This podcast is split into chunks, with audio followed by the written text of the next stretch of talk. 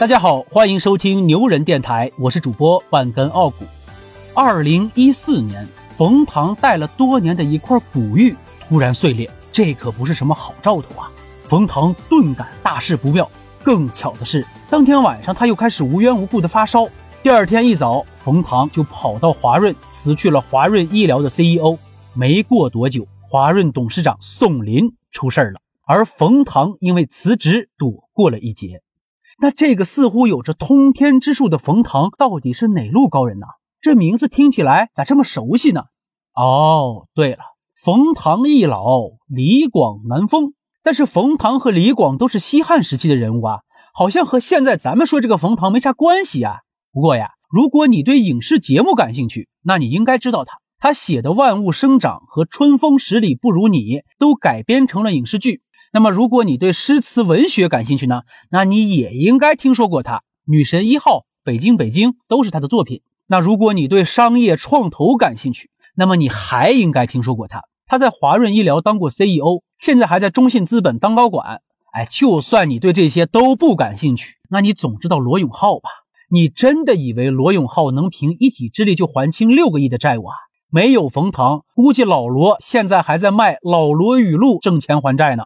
冯唐今年五十一岁，一九九八年呢，医学博士毕业，当了三年的妇科医生，因为受不了医院里的生老病死，就辞职不干了。这一年，冯唐正好三十岁，然后他就启动了自己开挂一般的人生。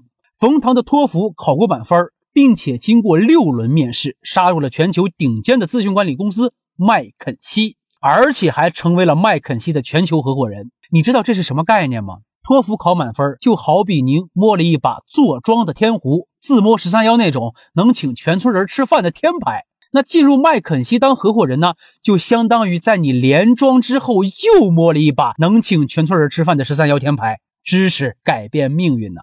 你说一摸就是十三幺，这得多没意思啊！得了，你们这些老外牌太臭，老子不跟你们玩了。冯唐在三十八岁的时候回到了中国，进入了华润集团。这不，冯唐学过医吗？董事长宋林就把他放到了华润医疗 CEO 的位置上。这冯唐也懂得知遇之恩，直接把华润干到了世界五百强的前二百的位置。四十四岁的时候，脖子上的骨玉碎了，冯唐一看大事不妙，就辞去了华润高管的职位，转投到中信当了高级董事总经理，主管医疗领域的投资。到现在，如果他只是个弃医从商的学霸也就算了，这种人在咱们国家那是一抓一大把呀。但是牛就牛在这哥们儿还写书。他写了十一本小说、八本散文集、三本诗集，还有很多翻译的作品。人家写书可不是闹着玩的啊！其中最著名的两本《万物生长》和《春风十里不如你》都被改编成了影视剧之后，那口碑是杠杠的呀。二零一三年还荣登了第八届中国作家富豪榜。哎，你说他又是商业精英，又是著名作家，一般的牛人呐，能做好一项就不错了。人家冯唐愣是把商业和文学都做到了顶尖水平，你说气不气人？另外呀，这哥们命还好。二零零七年的时候，冯唐突然花光了所有的积蓄，在北京买了一套四合院。周围的朋友们都不理解呀，说你是不是读书读傻了呀？送上门给人家当韭菜。可是谁都没想到，十年之后，他手里的这套四合院价值上亿了，躺着就赚了几千万。这钱对他来说就只是个数字啊，他只要动一下，身价就跟着往上涨。你说这财神爷他也太偏心了。如果说商业和文学离咱们太远啊。那咱就说一个近一点的，冯唐和罗永浩是多年的好友。罗永浩背了六个亿的债务，你说他总得想想办法吧？欠六个亿难，赚六个亿更难。你能欠下六个亿，还能赚回六个亿，关键还能给人家还六个亿，那真是难上加难了。这老罗是咋能背上六个亿的债务呀？这个事儿呀，这个这个咱们下期讲吧。你看我 又给自己挖了个坑啊！想听的朋友们点个订阅和关注，会收到这个更新的通知啊。哎，咱们再说还债的事儿啊。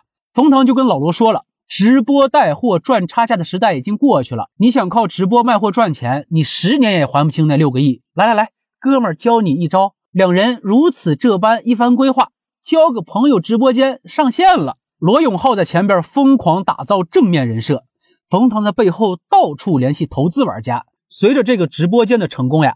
有三家投资公司曾经想用三个亿收购直播公司百分之四十九的股权，但是冯唐觉得吧，这个时机还没有到，哎，就婉拒了。罗永浩一看，嚯，这有戏呀，继续整。接下来又是代言游戏，又是上什么吐槽大会，直接把这个直播间的热度呀炒得就跟火炉子似的。冯唐这边也没闲着呀，接着找买家。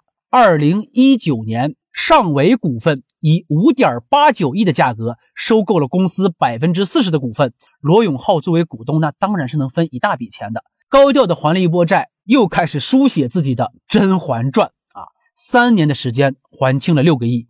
冯唐在这件事情里面的作用，那叫个居功至伟呀。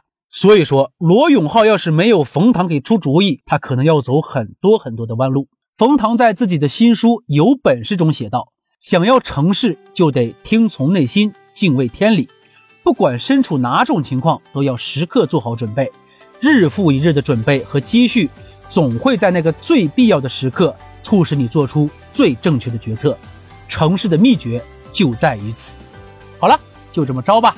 感谢收听牛人电台，我是主播半根傲骨，我们下期不见不散。